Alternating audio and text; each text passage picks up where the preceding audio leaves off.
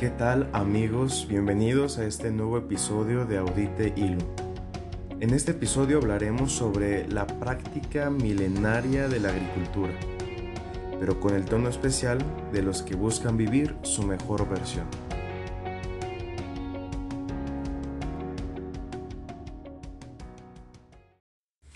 Como lo hemos dicho en episodios pasados, en Audite Ilum compartimos la convicción de encontrar nuestra mejor versión a través de la escucha encarnada de la palabra de Dios, palabra que se encarna y que humaniza siendo tan divina, pues en ella se nos revela el proyecto de amor que el Padre pensó para la humanidad desde toda la eternidad. Es por eso que como en cada episodio partimos de la escucha de la palabra, en este caso escuchamos la perícopa o fragmento del Evangelio de San Mateo capítulo 13 del versículo 1 al 23. Un día Jesús salió de la casa donde se hospedaba y se sentó a la orilla del mar. Se reunió en torno suyo tanta gente que él se vio obligado a subir a una barca donde se sentó, mientras la gente permanecía en la orilla. Entonces Jesús les habló de muchas cosas en parábolas y les dijo, Una vez salió un sembrador a sembrar, y al ir arrojando la semilla unos granos cayeron a lo largo del camino. Vinieron los pájaros y se los comieron. Otros granos cayeron en tierra buena y dieron fruto, unos ciento por uno, otros setenta y otros treinta. El que tenga oídos, que oiga. Después se le acercaron los sus discípulos y le preguntaron, ¿Por qué les hablas en parábolas? Él les respondió, Otros granos cayeron en terreno pedregoso, que tenía poca tierra. Ahí germinaron pronto porque la tierra no era gruesa, pero cuando subió el sol, los brotes se marchitaron y como no tenían raíces, se secaron. Otros cayeron entre espinos, y cuando los espinos crecieron sofocaron las plantitas. Pero al que tiene poco, aun eso poco se le quitará. Por eso les hablo en parábolas, porque viendo no ven y oyendo no oyen ni entienden. En ellos se cumple aquella profecía de Isaías que dice, Oirán una y otra vez y no entenderán. Mirarán y volverán a mirar, pero no verán. Porque este pueblo ha endurecido su corazón, ha cerrado sus ojos y tapado sus oídos, con el fin de no ver con los ojos, ni oír con los oídos, ni comprender con el corazón a ustedes se les ha concedido conocer los misterios del reino de los cielos, pero a ellos no. Al que tiene se le dará más, y nadará en abundancia. Porque no quieren convertirse ni que yo los salve. Pero dichosos ustedes, porque sus ojos ven y sus oídos oyen. Yo les aseguro que muchos profetas y muchos justos desearon ver lo que ustedes ven y no lo vieron y oír lo que ustedes oyen y no lo oyeron. Escuchen pues ustedes lo que significa la parábola del sembrador. A todo hombre que oye la palabra del reino y no le entiende, le llega el diablo y le arrebata lo sembrado en su corazón.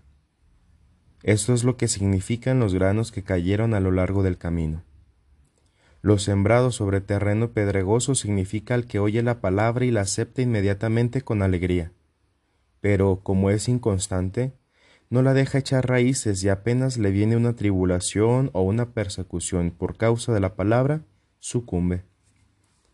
Lo sembrado entre los espinos representa aquel que oye la palabra, pero las preocupaciones de la vida y la seducción de las riquezas la sofocan y queda sin fruto.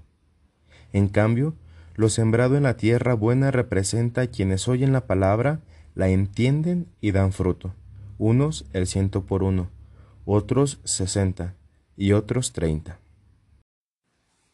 Después de haber escuchado este texto del Evangelio, no podemos pasar de largo, no podemos pasar sin antes habernos confrontado con él. De hecho, es muy provocador escuchar esta parábola y es que es casi imposible no examinar la propia vida preguntándose en qué tipo de tierra me encuentro. Pero antes, Vayamos al contexto. Nos encontramos en los primeros versículos del capítulo 13 del Evangelio de San Mateo. Prácticamente nos hemos brincado dos capítulos, después de que Jesús diera las indicaciones a los suyos para enviarlos a la misión. De este tema hemos hablado en los episodios anteriores. En los capítulos siguientes, ante el anuncio del reino que ha propuesto y enviado Jesús, aparece entre los capítulos 11 y 12 el rechazo por parte del pueblo de Israel. Es por esto que en este capítulo que iniciamos, Jesús se dedica a enseñarles e instruir a los suyos, pues les dice, escuchen ustedes lo que significa esta parábola. Es verdad, todavía siguen a Jesús grandes multitudes de personas, y a ellos les hablen parábolas, mientras que a los suyos, a los más cercanos, se las explica con más detalle. Pues a Mateo le interesa subrayar que una parte importante de estas enseñanzas se dirige exclusivamente a los discípulos. La aparición de las parábolas propias de los evangelios sinópticos son un recurso literario que el evangelista pone para manifestar la pedagogía que Jesús utiliza para enseñar la realidad del reino con expresiones tan cotidianas y sencillas que son fáciles de entender. Pero por otra parte, las mismas parábolas revelan la verdad para quien la desea y la ocultan para aquel que no la quiere ver. Esta analogía con el reino comienza con una simple historia de un granjero sembrando semillas. Provengo de una familia de agricultores. El estado de Zacatecas, en México, del que soy originario, encuentra en la agricultura una de las principales fuentes de economía y una de sus más importantes actividades para la sustentabilidad, aunque hay que decir que es una actividad poco reconocida, promovida y valorada. Mi abuelo era uno de esos hombres que sin ir a la escuela poseía grandes conocimientos. Sabía cuándo sería un buen año y cuándo la cosecha no rendiría lo suficiente. Sabía con atino cuándo llovería y por ende qué fechas serían las mejores para remover la tierra y cuáles para abrir el surco y sembrar. Mi abuelo probablemente al escuchar esta parábola atinaría en qué mes salió este sembrador a sembrar. Mi abuelo había dominado bien el arte de crear la tierra. Sin embargo, no era agrónomo. Pues precisamente este oficio es todo un arte Tienes que saber cuál es el momento oportuno para iniciar con el barbecho. Es este movimiento para remover la tierra y cuando ya está floja pueda penetrar mejor el agua y así pueda permanecer más tiempo húmeda. Pero no es todo. Luego hay que rastrillar la tierra, es decir, eh, hay que quitar las hierbas que pudieron haber crecido. Y más tarde abrir el surco y con la caída de las primeras lluvias entre los meses de junio y julio, empezar ahora sí a sembrar. Pero esto no es todo, aquí no se termina. Es una tarea de crianza, por lo que hay que estar al pendiente de las lluvias, de los fríos o de las heladas.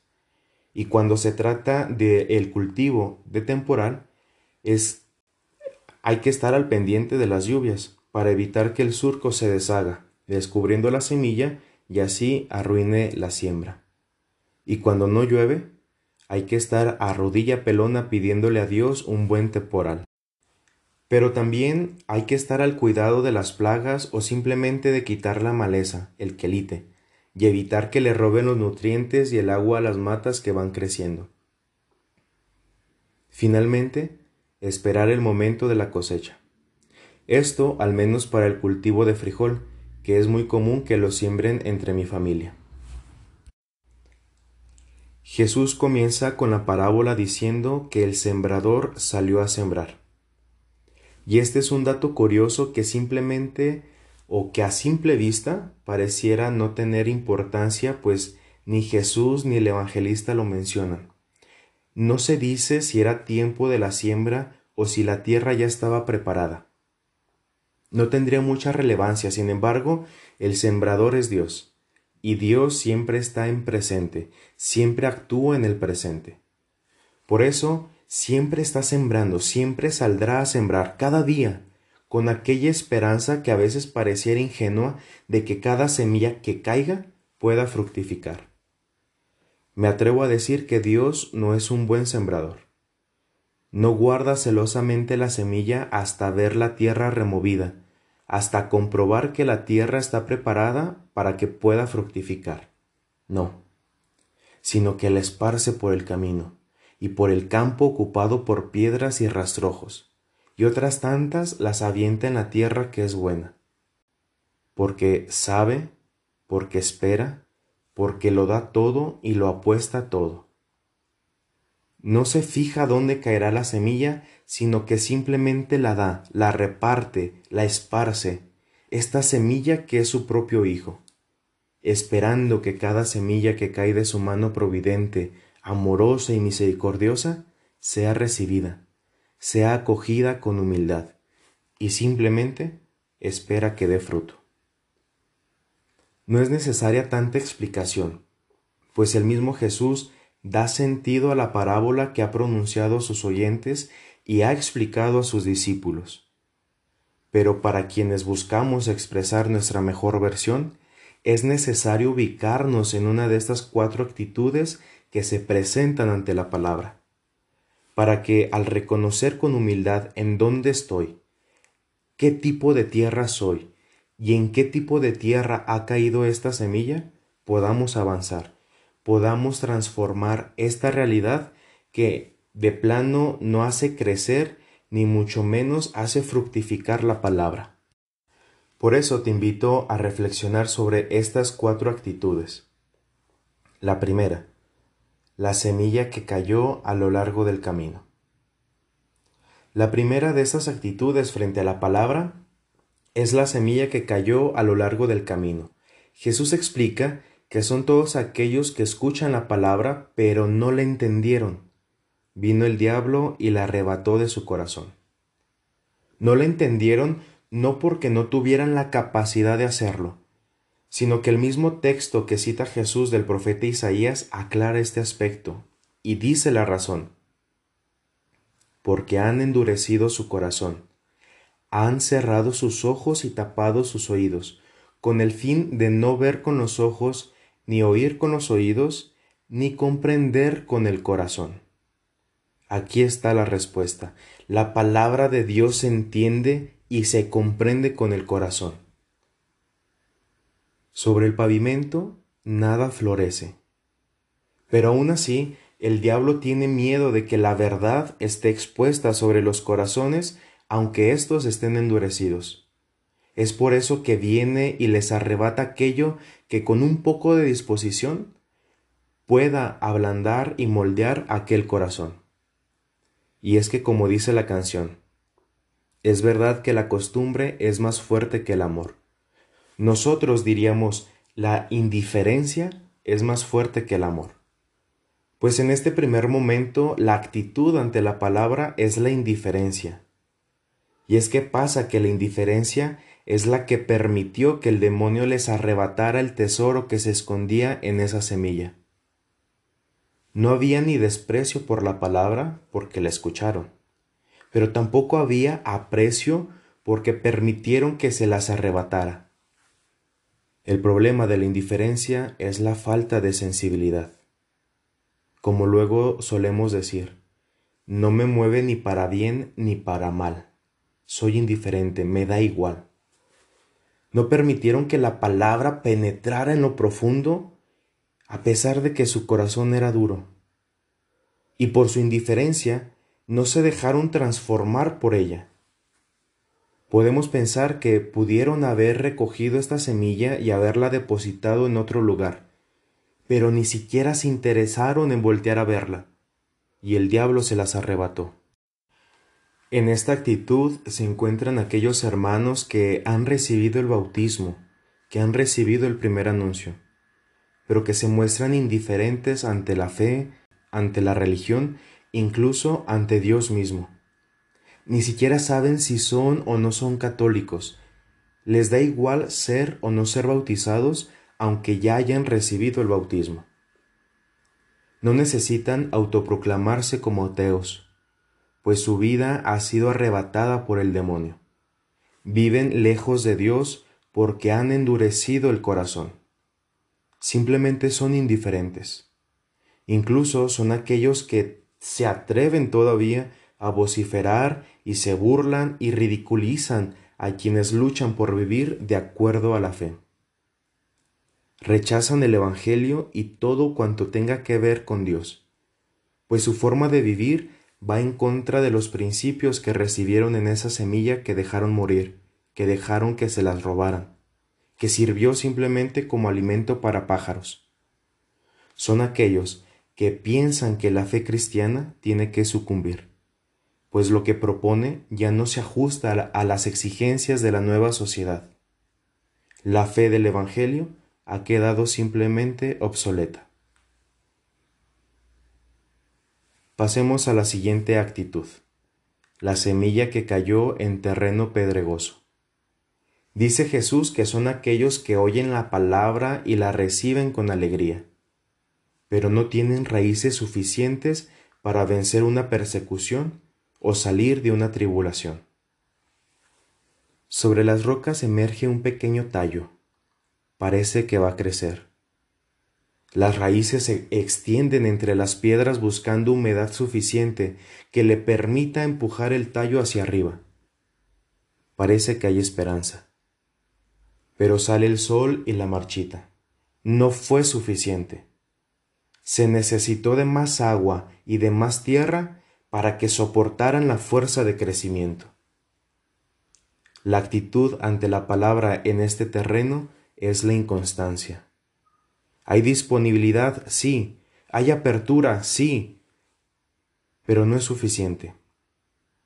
Entre las rocas existe un poco de tierra que hace crecer la semilla, aunque sea un poco.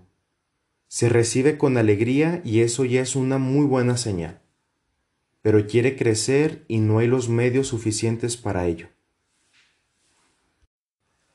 La persona inconstante es aquella que carece de una voluntad recia, que sueña en grande pero termina por desanimarse pronto. Para identificar esto en un cristiano, yo le llamaría los cristianos mañaneros, de aquellos que les gusta hacer las cosas para mañana. Cuando el Señor nos pide renuncia, mañana.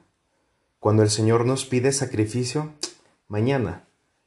O si te gustan las palabras rimbombantes, son los cristianos amantes de la procrastinación.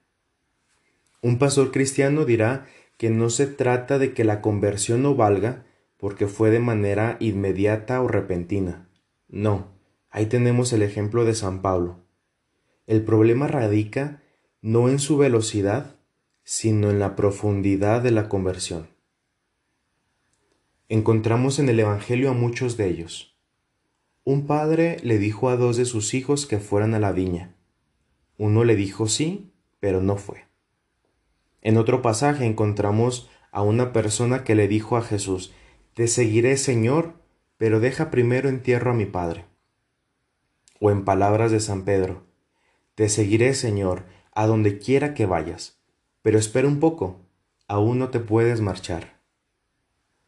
Son hermanos amantes de los retiros, que animosamente salen de ellos, pero apenas se les requiere un servicio comprometido en la comunidad y desaparecen. O aquellos hermanos fiesteros, muy piadosos y bien católicos, pero en la fotografía. Aparecen en el bautismo y desaparecen.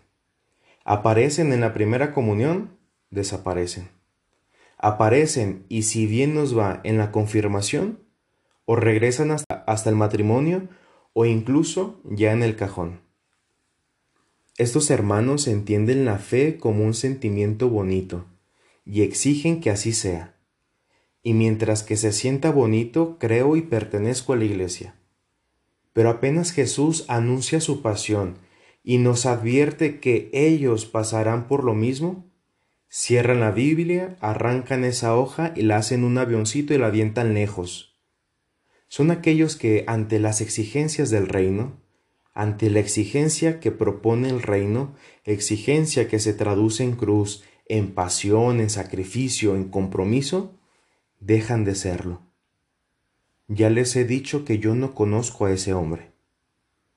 Son hermanos que están dispuestos a abdicar de la fe ante la muerte de un ser querido o una situación dramática en la vida, ya sea alguna enfermedad, algún cáncer, el divorcio de los padres o de los esposos, cualquier problema, cualquier situación conflictiva, estarán dispuestos a renunciar a la fe que anteriormente habían aceptado con alegría.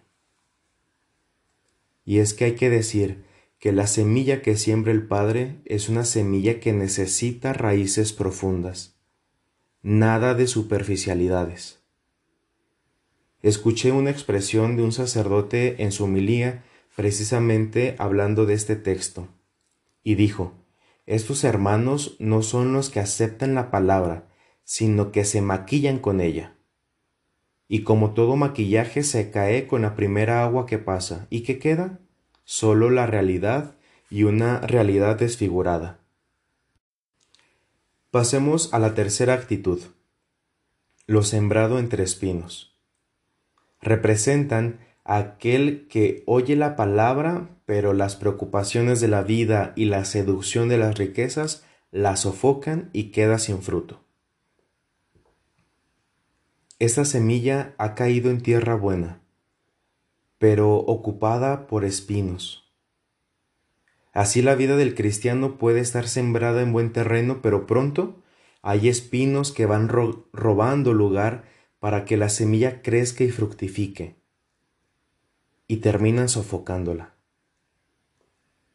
El lugar que le pertenecía a la semilla está ocupada por arbustos espinosos, áridos, sin flor ni fruto. En otras palabras, son hierba inútil.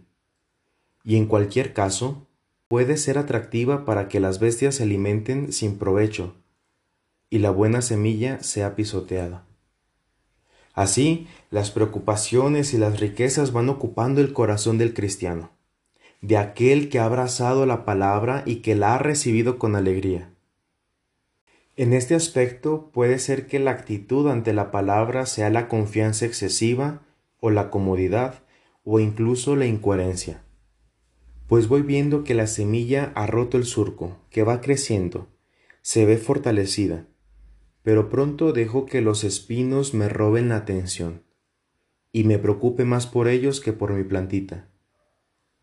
Y los dejo ahí, que sigan creciendo, que al cabo la semilla ya va agarrando forma y simplemente la abandono, pensando ingenuamente que por sí sola terminará de crecer dando el fruto deseado. Pero no es así, pues el tallo que se veía fuerte, para seguir creciendo exigirá mayor cuidado. Va a necesitar de más agua y de más luz del sol, más nutrientes de la tierra, cosa que se ha robado el arbusto espinoso que crece a su lado. En este escalón nos encontramos muchos de nosotros, aquellos que pecamos de autosuficiencia, pues creemos que solo podremos crecer sin ayuda de nada ni de nadie.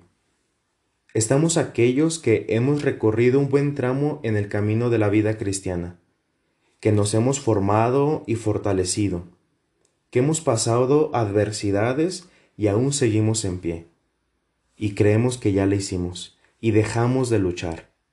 Pero eso no es suficiente. Pues la hora de la cosecha aún está lejos y nuestra semilla apenas se ha alcanzado un buen tamaño, pero aún no ha florecido.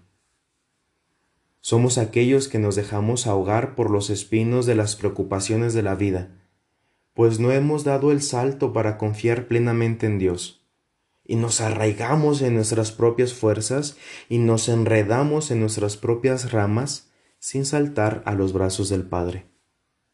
No hemos dado el paso para el total abandono en su providencia de quien depende la luz, el agua, la vida.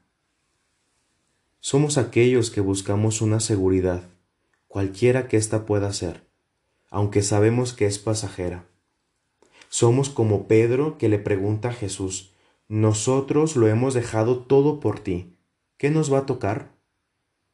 y llenamos nuestros ojos y el corazón de cosas vanas, que nos tranquilizan, como a un niño inquieto a quien se le da una pequeña paleta, pero que sabe que pronto se le terminará. ¿Y después de esto qué? Nuestra planta se ve asfixiada por las preocupaciones a veces tan innecesarias. Pero son preocupaciones que no sabemos o no quisimos ofrecer. Se ve asfixiada por las riquezas que quisimos acumular. Nuestra semilla que ahora se convertía en planta se ha marchitado. La hemos dejado morir por no confiar en aquel de quien depende todo, incluso nuestra propia vida. Finalmente la semilla que fue sembrada en tierra buena, fértil, en tierra rica, son aquellos que oyen la palabra, la aceptan, la entienden y dan fruto, unos del ciento por uno, otros del setenta y otros del treinta.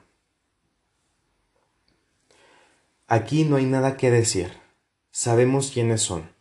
El Papa Francisco les llamará santos de la puerta de al.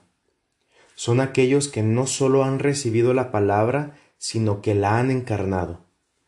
La han encarnado a pesar de la debilidad de nuestra carne, a pesar de las dificultades que surgen en el camino, de las tempestades o de los soles ardientes del mediodía que los cosen a fuego lento son semillas testimoniales, son testimonios de que en esa tierra ha pasado el sembrador y con la delicadeza, con la confianza y amor ha arrojado la semilla, confiando en que el fruto ha de ser cosechado.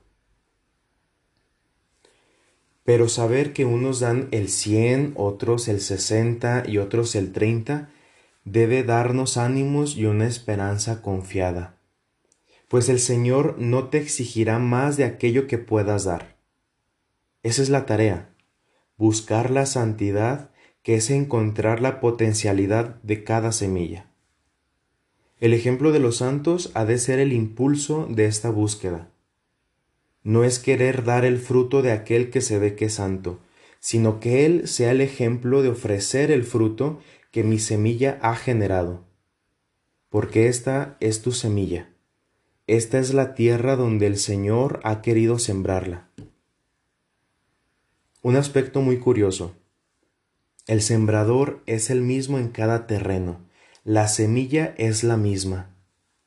Así que no podemos echarle la culpa de que no tenía buena mano o que la semilla ya estaba seca. Esto implica que a cada terreno le está dando la oportunidad de acoger la semilla. A unos les será más fácil que a otros pero es el mismo amor del Padre, es la misma acción del sembrador que arroja la semilla. Por eso no todo está perdido. Sigue habiendo cada día una nueva oportunidad, pues tenemos la confianza de que el Padre es el sembrador y la semilla es Jesús. Y cada mañana sale a sembrar con la esperanza de que cada semilla que cae de su mano dé fruto. Cada uno de nosotros es el terreno. Terreno del camino con piedras o con espinos, o terreno fértil. ¿Cuál eres tú?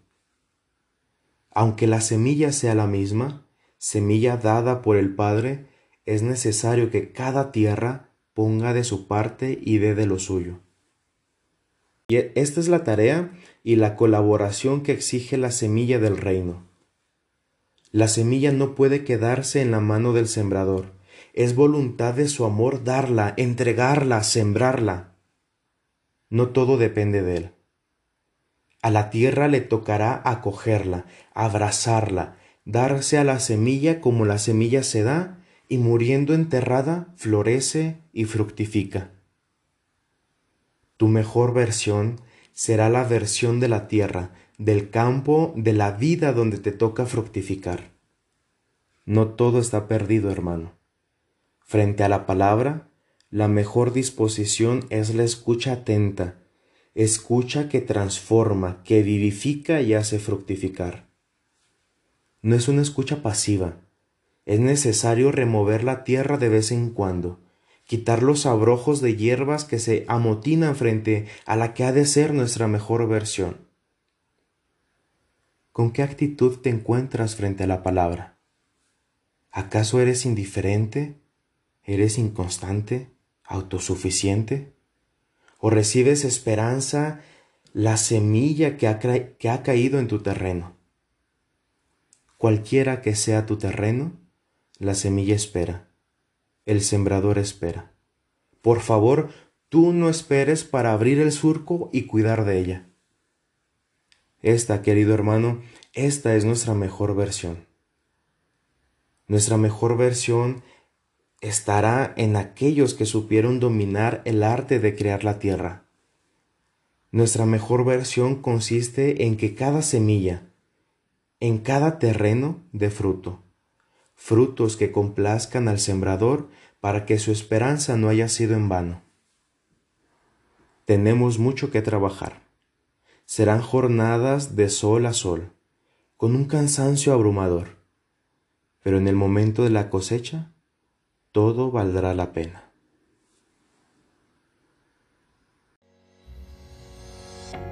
Te invito a que nos sigas en la cuenta de Instagram como audite.ilum. Compártenos qué te ha parecido esta reflexión. Queremos escucharte, queremos leerte. Me despido de ti no sin antes recordarte que Dios se complace en ti. Ánimo firme.